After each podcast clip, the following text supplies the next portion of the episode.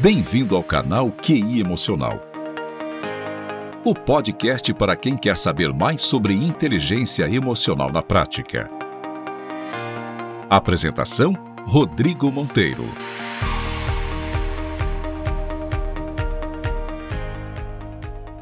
Bem-vindo ao canal QI Emocional. Eu sou Rodrigo Monteiro. Para saber mais sobre inteligência emocional, acesse orodrigomonteiro.com.br orodrigomonteiro.com.br Nesse episódio converso com Bruno Luvisoto. Ele trabalha na área de tecnologia, especificamente com programação. Durante o bate-papo, diversos temas da inteligência emocional são abordados. Formado em engenharia elétrica pelo Unicamp, Bruno também nos traz sua experiência profissional na Itália e Estados Unidos.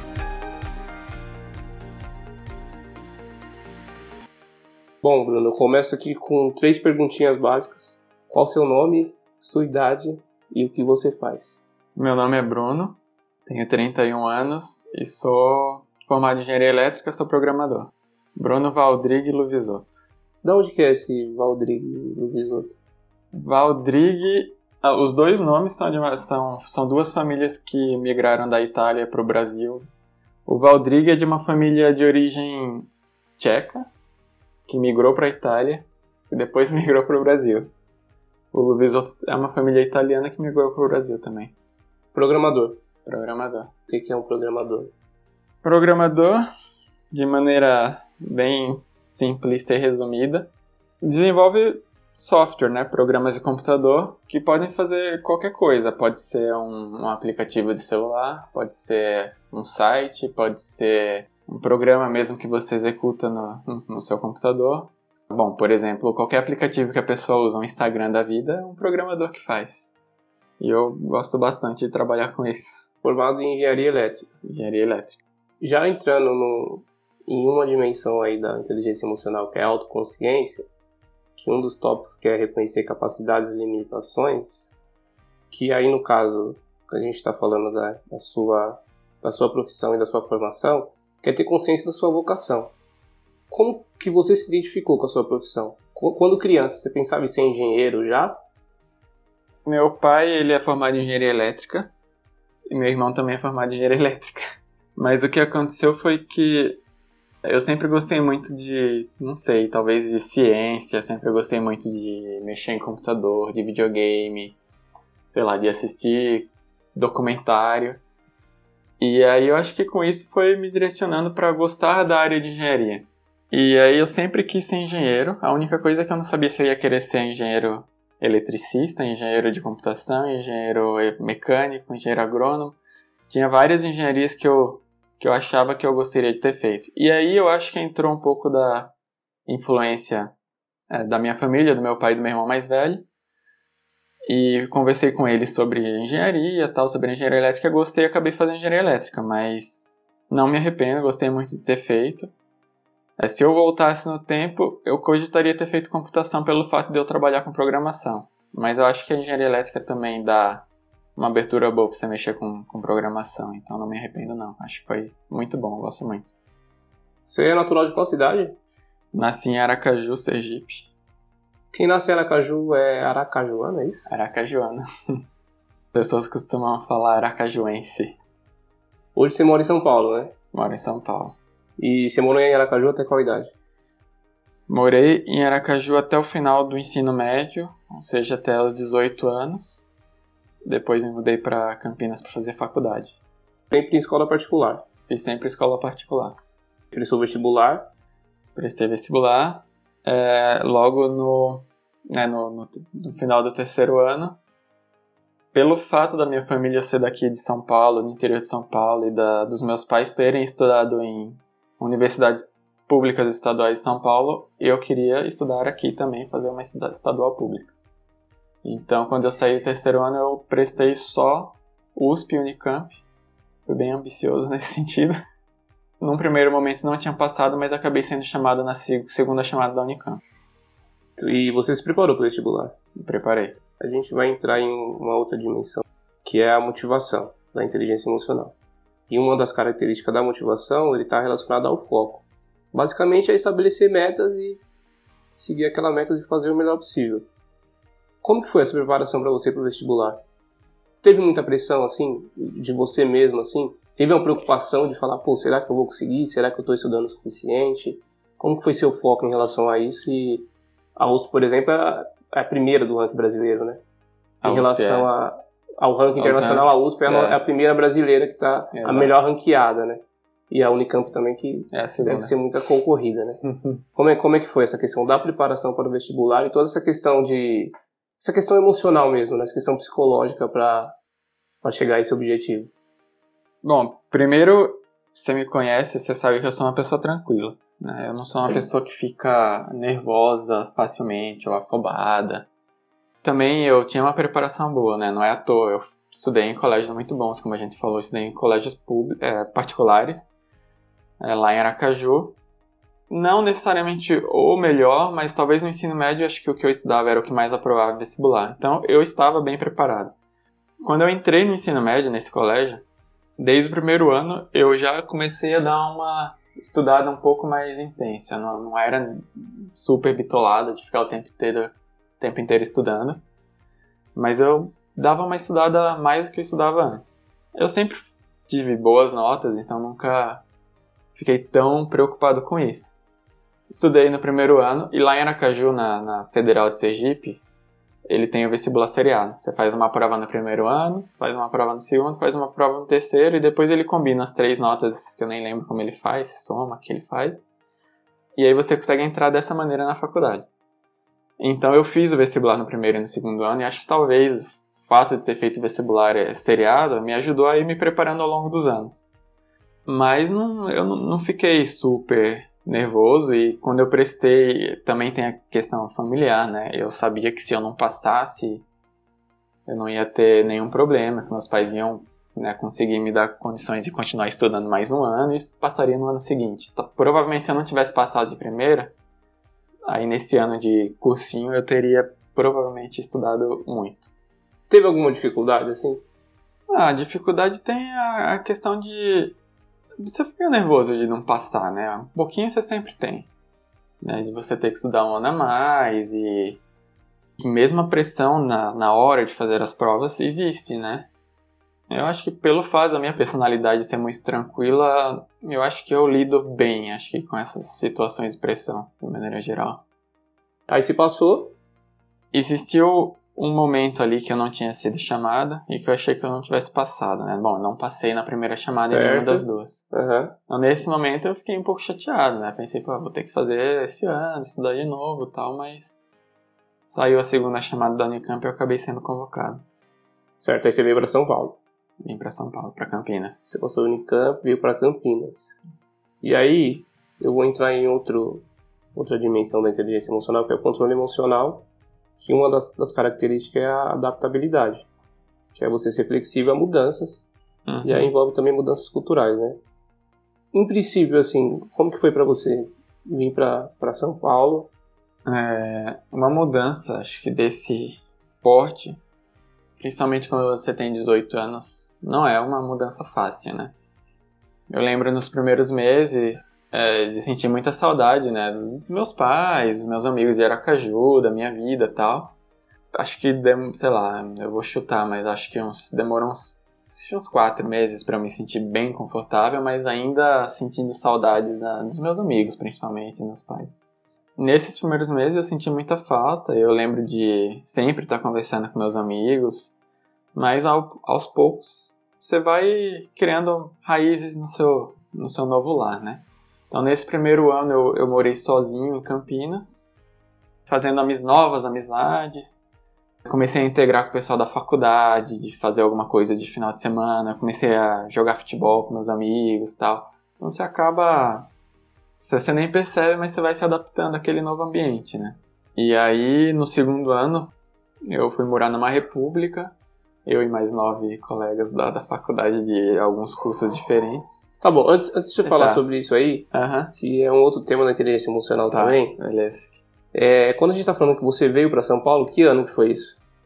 Foi 2007. 2006 foi seu último ano lá no é, ensino médio. Comecei em 2007 eu vim para São Paulo. Você veio para São Paulo. Campinas. Tá, aí a facu, o período da faculdade, cinco anos? Foram cinco anos. 2007 a 2011. Isso. Em relação a, aos estudos, Uhum.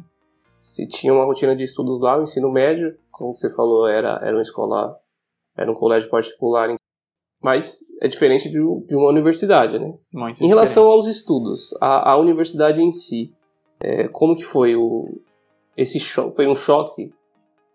Foi um choque bem grande.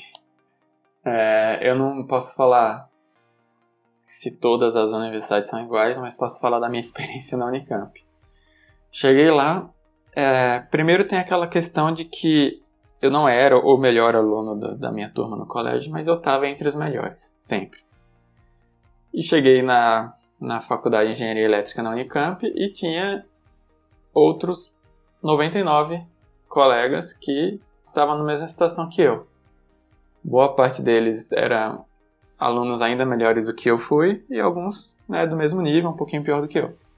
Mas o nível de exigência muito mais alto do que o colégio, na minha opinião. Porque o colégio você tem aquele professor que é, tá mastigando conhecimento para você, você ele tá sempre disponível e aquela coisa bem mastigadinha, você tem todo aquele eu tava no caso na casa dos meus pais, então você tem toda aquela infraestrutura em volta de você que te dá, no, no meu caso, né, que tinha uma condição familiar boa, que te dá aquele suporte para você se dedicar exclusivamente a, aos estudos.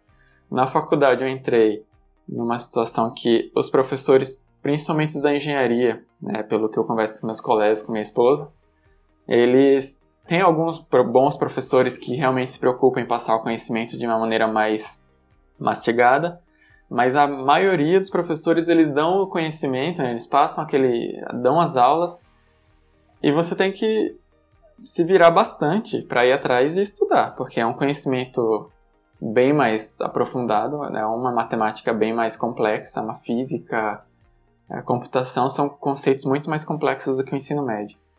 Então você tem que correr atrás, né? E você não tem aquele professor mastigando o tempo inteiro. E você tem que se preocupar com outras coisas.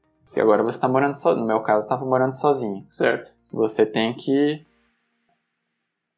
se preocupar com comida, com limpeza da casa, com lavar roupa e, e aquele ambiente da faculdade muito mais difícil não, não foi fácil, né? Aí eu tive que estudar bem mais do que eu estudava no ensino médio. Certo. Com quantos colegas você morou? Eu e mais nove. Durante parte... todo o período. 2007 a 2011? 2007 eu morei sozinho, de 2008 a 2011 eu morei com mais nove colegas, né? 10 pessoas. E morar com, com outras pessoas, aí eu vou entrar num, em uma outra dimensão da inteligência emocional, que são as habilidades sociais. Tem algumas características que são criar vínculos, né? Questão de colaboração também, né? Porque eles tinham que um ajudar o outro em relação aos afazeres né? da, da casa. Às vezes, talvez, intermediar alguns conflitos. Se comunicar bem também. Às vezes, despertar uma liderança ali também, né? Pra... A questão da diversidade cultural também. Diversidade no sentido de você, por exemplo, é de Aracaju, certo? Mas tinha pessoas de, do Brasil, de outras partes do Brasil também. Sim. Como que foi essa questão de convivência pessoal, assim? Você tem razão em falar né, que exige uma adaptação. É, são pessoas com backgrounds culturais diferentes, de vários lugares mesmo. É, no nosso caso, a maior parte desses meus amigos que moraram comigo, aliás, acho que todos, eles moraram juntos no primeiro ano já. Então eu que me juntei a eles a partir do segundo ano. Você era o estranho no ninho. É, de, de foi o estranho no ninho. Exato, de maneira resumida, era o estranho no ninho.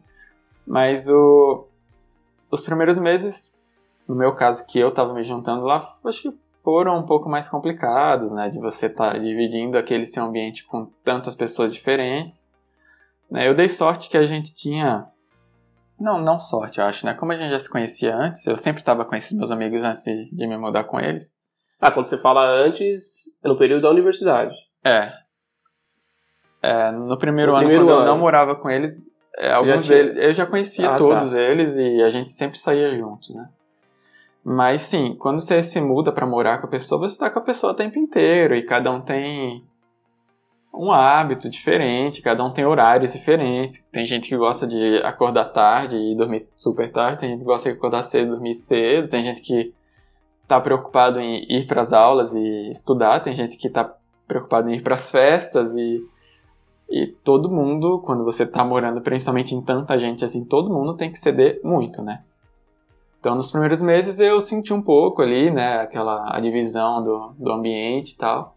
Mas passou uns meses você acostuma e aí você tem que se adaptar exatamente para você ceder, porque tem que ter. A gente colocava algumas regras na, na nossa convivência, tinha questão da limpeza da casa, da louça, não era sempre que todo mundo cumpria as regras, mas algumas regras que eu acho que eram fundamentais todo mundo cumpria. Por exemplo, ninguém fumava, ninguém usava nenhum tipo de drogas. Então, isso já acho que já contribuía bastante. Então, quando a gente quando a gente queria ir numa festa, uma, uma parte da, da, da, turma ia numa festa, outra parte estava em casa dormindo porque queria ir na aula no dia seguinte, ou tinha prova, que seja, acontecia do pessoal chegar e acordar e fazer festa, bêbado e tal. Mas você tinha que relevar, né? E aí é a questão da adaptação, você tem que realmente se adaptar e começar a relevar essas coisas. Mas foi um período gostoso, assim, foi bom. Certo. Em relação a. Só voltar aqui um pouquinho. Uhum. Ao vestibular, a, a preparação para entrar num, numa Unicamp, por exemplo, qual dica, assim, qual conselho que você daria? No sentido que você já se formou, né? Então você teve toda a preparação e aí você entrou na Unicamp e aí você teve que usar conhecimento que você tinha, mas agregar outros conhecimentos, assim. Então qual foi o, o ponto principal para você sair de Aracaju, né, vir para uma cidade diferente, conviver com pessoas de outras regiões do Brasil também, né? Ter toda essa questão da convivência aí que você já citou e ter que estudar, né? Ter que tirar as notas, enfim, todo esse, esse compromisso aí de forma, de forma geral. Em relação ao vestibular, eu acho que uma pessoa que tem uma meta de entrar na, numa universidade pública estadual de São Paulo ou alguma outra pública que está entre as melhores do Brasil, a pessoa tem que ter um foco muito grande, porque a, a concorrência é muito alta. Então, pro vestibular, eu, eu diria que é, a gente sabe que uma pessoa jovem talvez não tenha a mesma consciência do que uma pessoa um pouquinho mais velha, mas eu diria para os jovens terem essa consciência de se esforçar um pouquinho, abrir mão um pouquinho de algumas coisas né, nesse ensino médio, se dedicar um pouco, sei lá, uma ou do, sei lá, duas horas por dia para dar uma revisada naquele assunto, na matéria que aprendeu no dia, que vale a pena. Você vai entrar numa universidade pública, você não vai pagar e é uma universidade que vai te passar um conhecimento e dar uma formação muito boa. Já na faculdade, isso já especificamente para pessoas de, da engenharia, é difícil. O conhecimento algumas vezes é jogado, então a pessoa tem que ralar. É óbvio que a, o período da faculdade é um período que as pessoas usam para se divertir, conhecer gente e tal. Mas na época das provas, principalmente, você tem que, tem que ralar muito, mas muito. Pegar livro, ficar ralando e principalmente compartilhar com os colegas, porque tem gente que tem mais facilidade em uma determinada coisa, tem gente que tem menos, é, tem gente que tem facilidade em outra coisa, e essa troca é muito fundamental, pelo menos foi na minha formação o que eu tinha mais facilidade ajudava os outros, o que os outros tinham mais facilidade em outras coisas me ajudavam, e isso ajudou muito a, a tirar as notas que eu precisava na faculdade. E, e se eu pudesse voltar para a faculdade, é que quando a gente está lá, a gente é jovem, a gente não tem essa consciência. Mas eu teria me dedicado um pouco mais e, e teria aproveitado mais, porque é um período assim. Você tem muita chance de aprender muita coisa legal, você está inserido num ambiente científico e pesquisa que te dá uma super oportunidade, né? E a gente às vezes só vê depois que passa. Verdade. Certo. E nesse período de 2007 a 2011, a sua graduação, você não trabalhou? Não, não trabalhei. Isso também ajuda a conseguir se formar. Só que aí a partir de. Você começou a trabalhar logo em seguida, assim que você fechou. É, eu, eu fiz um estágio em 2011, no, no último ano da faculdade. E já era relacionado à programação? Não. Esse estágio não era relacionado à programação. Isso em Campinas ainda? Campinas. Estava na faculdade, estava fazendo uma outra matéria, né, no último ano e já tinha um período livre para fazer o estágio. Fala pra gente sobre a questão do curso, que é engenharia elétrica. Uhum. E no começo da entrevista você falou que você é programador de computador Uhum. e até explicou. né? Basicamente, eu acho que o pessoal vai entender. Tá acostumado também, a tecnologia tá, tá na mão de todo mundo hoje. Né? Só que, quem não conhece, como uma pessoa entra para fazer uma engenharia elétrica e sai como programador de computador? Qual que é a relação que tem o curso de engenharia elétrica com programação? Só pra gente fazer um link aqui para ficar É, o curso de engenharia elétrica na Unicamp. Isso eu posso falar em relação à Unicamp e à USP, porque o meu irmão é formado na Poli, em engenharia elétrica também. O da USP ele é um pouco mais focado, acho, nas áreas que você escolhe estudar, e o da Unicamp é um curso um pouco mais generalista. Então, na Unicamp a gente tinha, sei lá, cinco grandes áreas da engenharia elétrica que a gente estudava. É, máquinas elétricas, que envolvia motores e geradores elétricos, aí tinha eletrônica, computação, controle, tinha mais uma quinta área, não vou lembrar qual que era. Mas então você vê essas grandes áreas. Duas delas envolvem programação. A parte de eletrônica, quando você entra já numa coisa um pouco mais complexa, tem uma parte de eletrônica que não envolve programação, mas tem uma parte que já envolve. E a parte de computação. Então ali a gente vê um pouco mais de programação mais a fundo. né? Não, não tanto quanto um curso de engenharia de computação, mas vê. E, se eu não me engano, todos os cursos de engenharia na Unicamp eles têm uma matéria de programação básica. Então qualquer, talvez o nível de complexidade varie um pouco, se for um- uma engenharia mais voltada à programação, uma menos, mas todo mundo vê.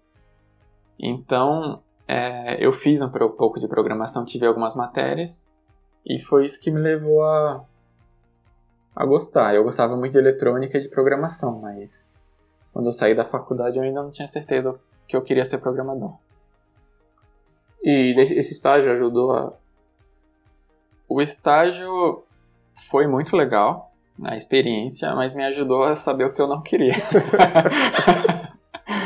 É, eu saí, né, recebi essa proposta para fazer estágio na, isso no, no- no último ano ainda, na 3M do Brasil, que fica lá em Sumaré, o- a sede do Certo. Brasil.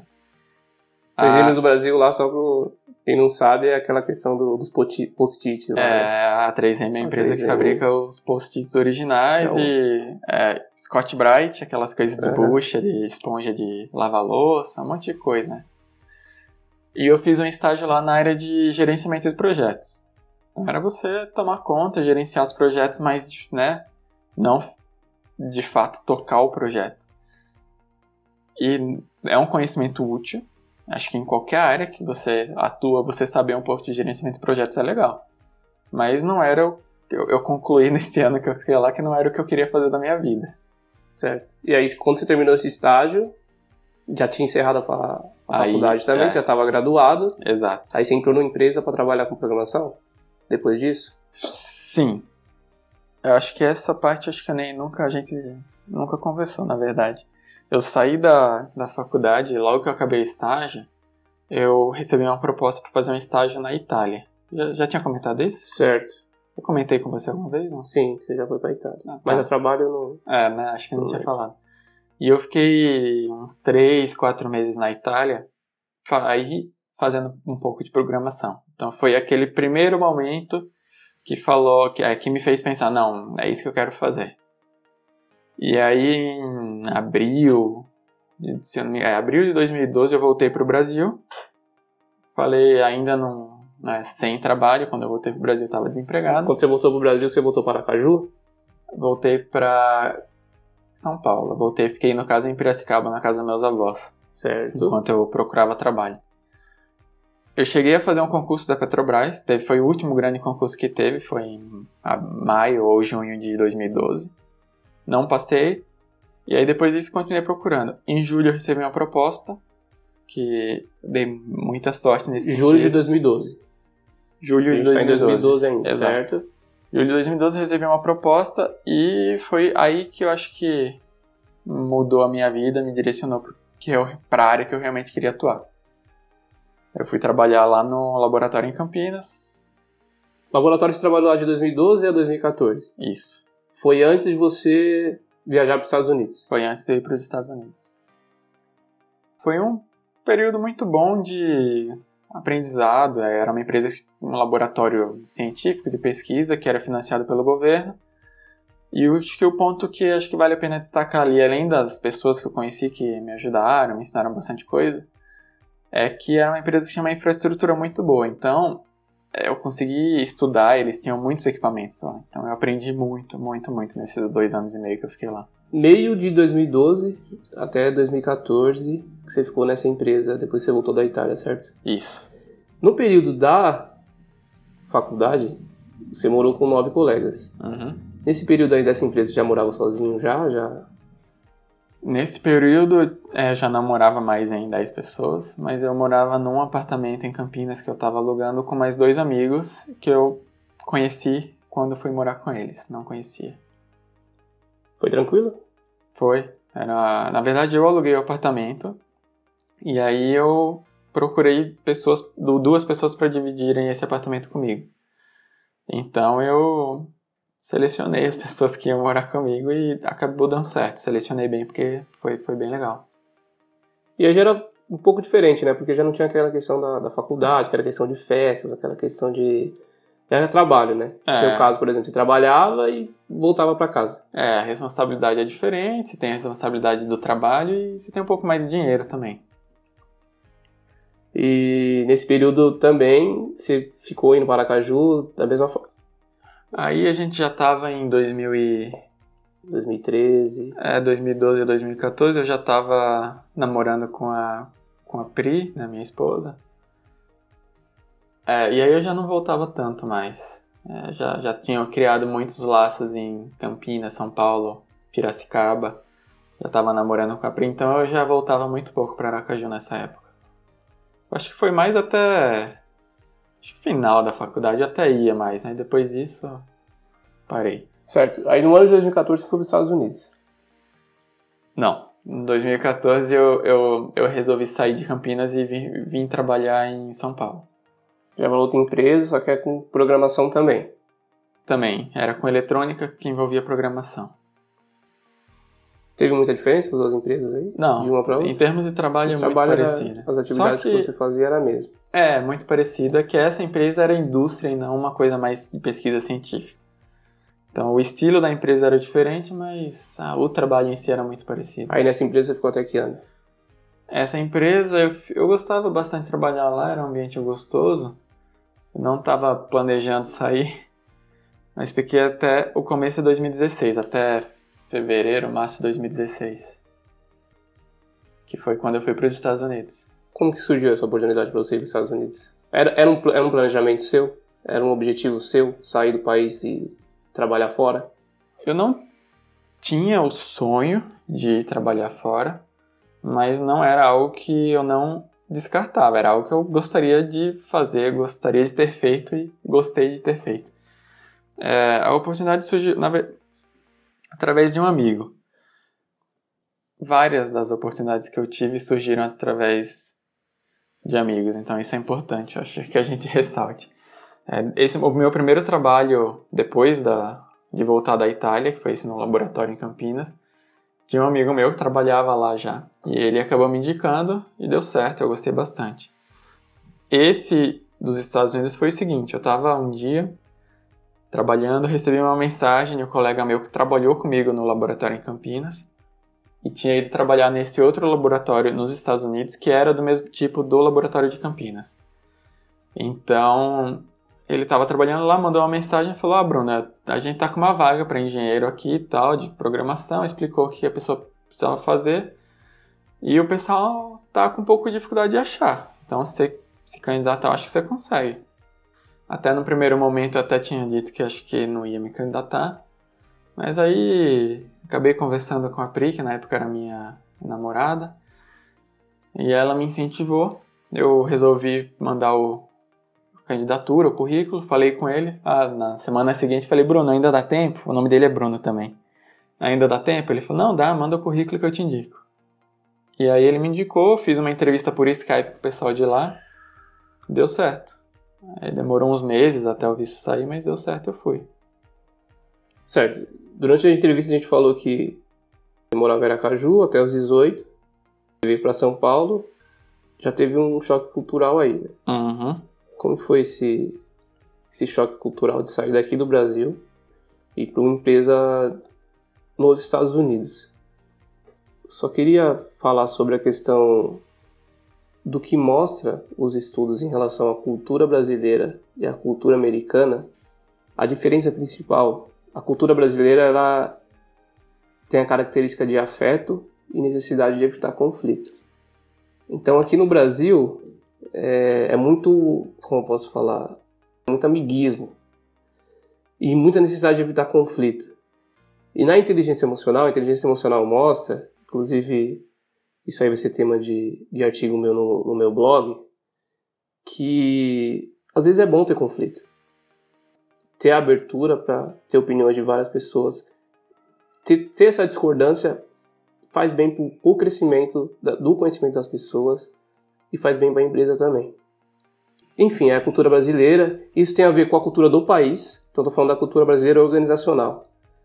Mas isso tem a ver com a cultura do país também. Já a cultura americana, mostra que lá é muito individualismo. No sentido do pessoal ser mais empreendedor, de não ter muito afeto no trabalho. Como é que foi isso aí para você? Você vivenciou isso? É, concordo. Eu acho que as duas culturas, né, não são só isso, mas sim, isso, essas duas coisas que você falou de cada uma das, das culturas é, são verdades, na minha opinião. Eu fui trabalhar lá e na minha opinião, foi o maior desafio que eu tive na vida e também o desafio mais gratificante, por ter dado certo e foi uma experiência muito legal.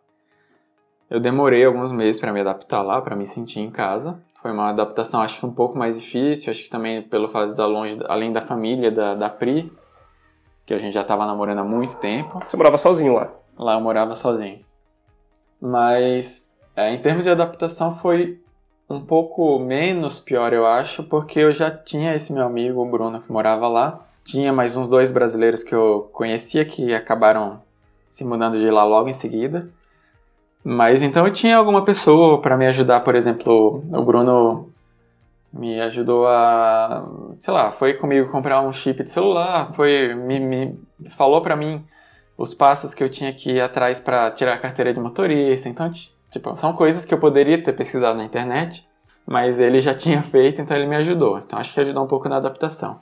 Mas acho que demorou de, sei lá, de quatro a seis meses para eu me sentir realmente em casa e totalmente confortável estar lá. Mas voltava com frequência para o Brasil.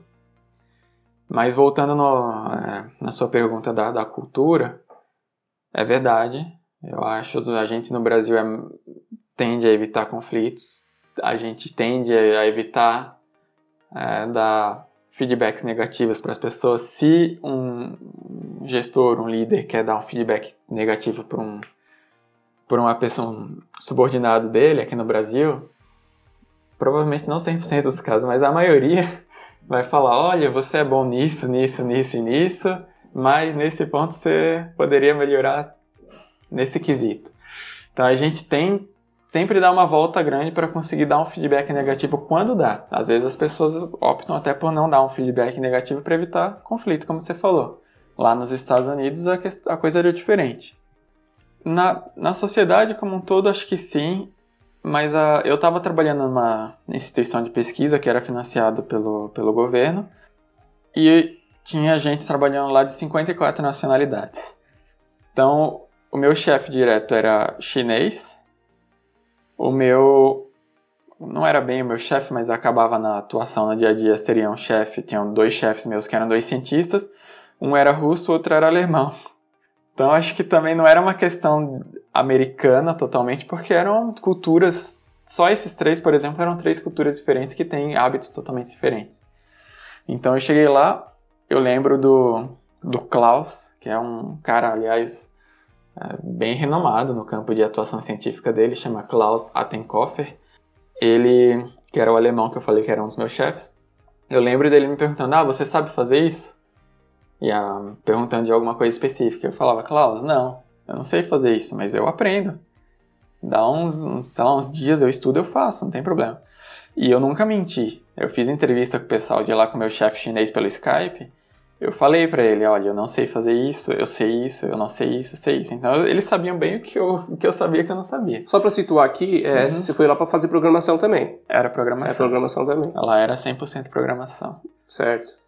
E aí tinha essa situação dele, ah, sabe fazer isso? E eu falava, não. E eu lembro dele fechando a cara e meio que bufando, sabe? E aquilo me fazia me sentir um pouco mal, mas ao mesmo tempo me estimulou para estudar e aprender logo as coisas.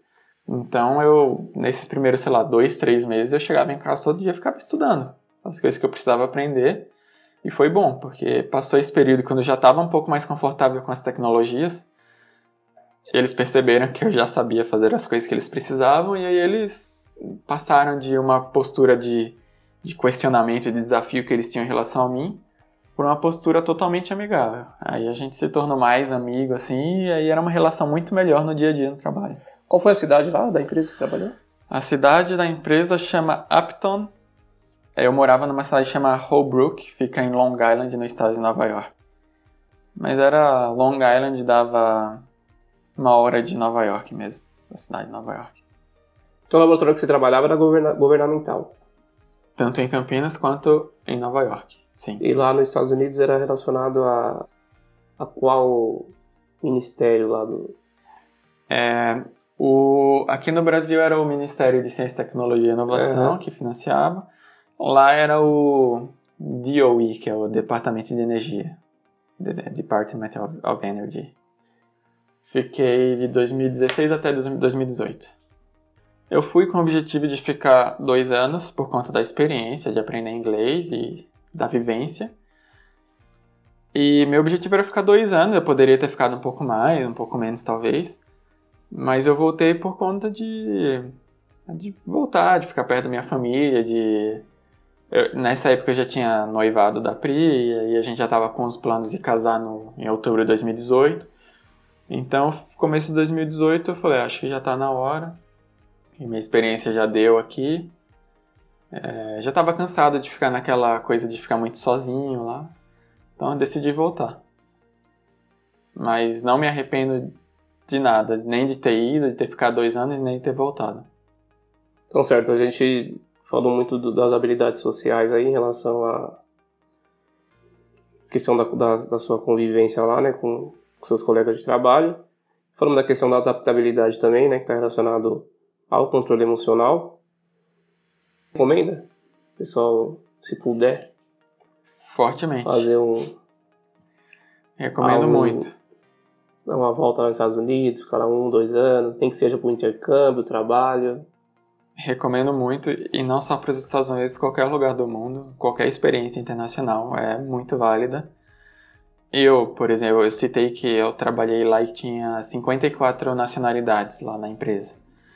Então eu tinha, eu trabalhava com o chinês, tinha um russo, alemão. Eu dividia uma sala, o um escritório lá na empresa com uma, um, um amigo meu chama Chanaka, que é do Sri Lanka.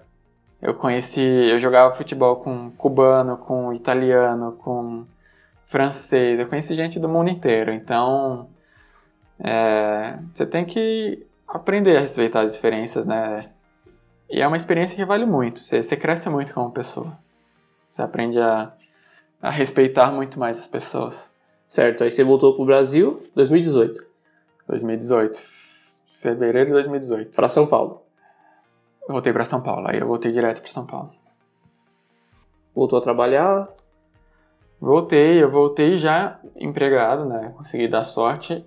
Acabei indo para uma empresa que, que aí eu tinha mudado um pouquinho de área fazia uma programação um pouquinho diferente, acabei não gostando e fiquei pouquinho tempo lá. Aí foi quando eu entrei na Omnilink.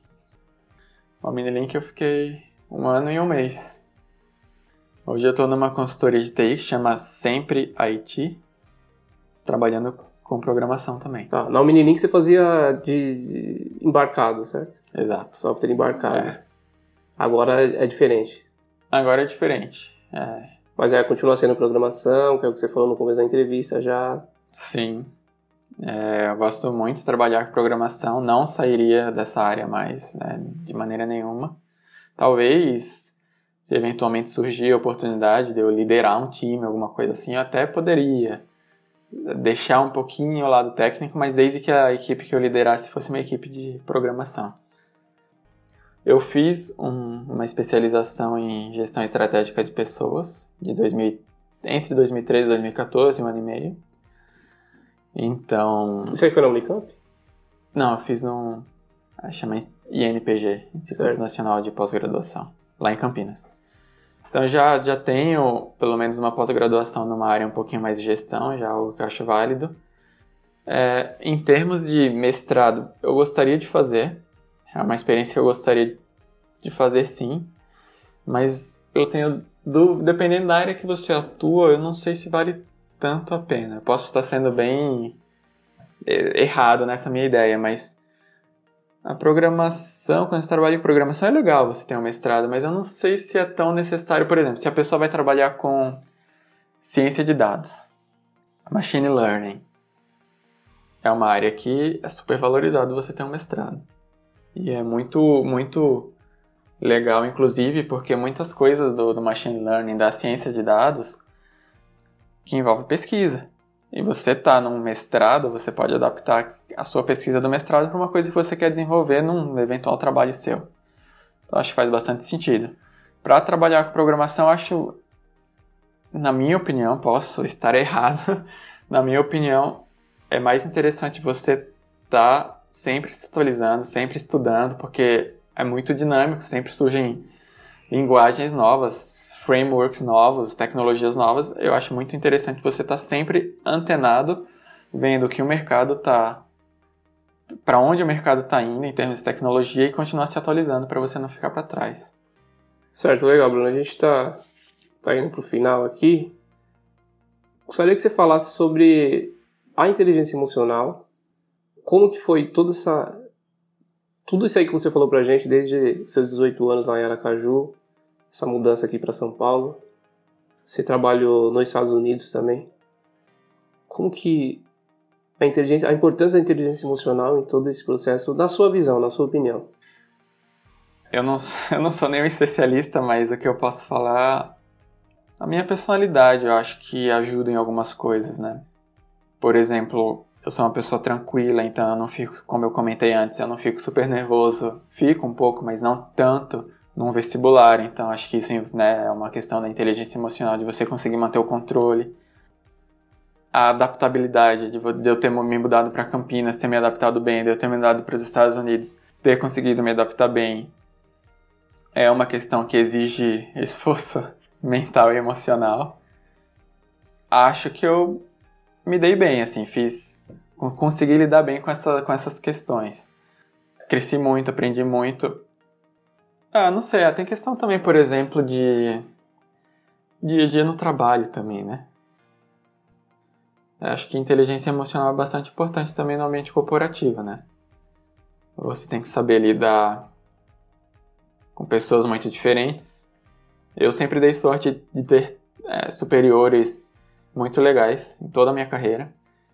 Então, nunca tive problema com o chefe que as pessoas têm às vezes, mas você tem que exercitar no dia a dia sua inteligência emocional ali de saber, por exemplo, em algumas situações ceder, né, que você todo o tempo está sendo exposto a coisas novas na, no, no, dia a dia do trabalho. E em alguns momentos também você tem que ter a inteligência de você saber que você tem que se impor e falar não, calma, isso está errado e mostrar o que está errado, explicar para a pessoa o que está errado e tentar convencer ela do seu ponto de vista e aceitar também se você estiver errado. Perfeito. Muito obrigado pela sua participação aqui no canal. Eu que agradeço a oportunidade de fazer e... parte desse seu projeto. Depois de algum tempo aí, quem sabe, né? Voltamos a conversar de novo. Conversar de novo. Fico à disposição. Obrigado, hein, Vê? Valeu, Rodrigão.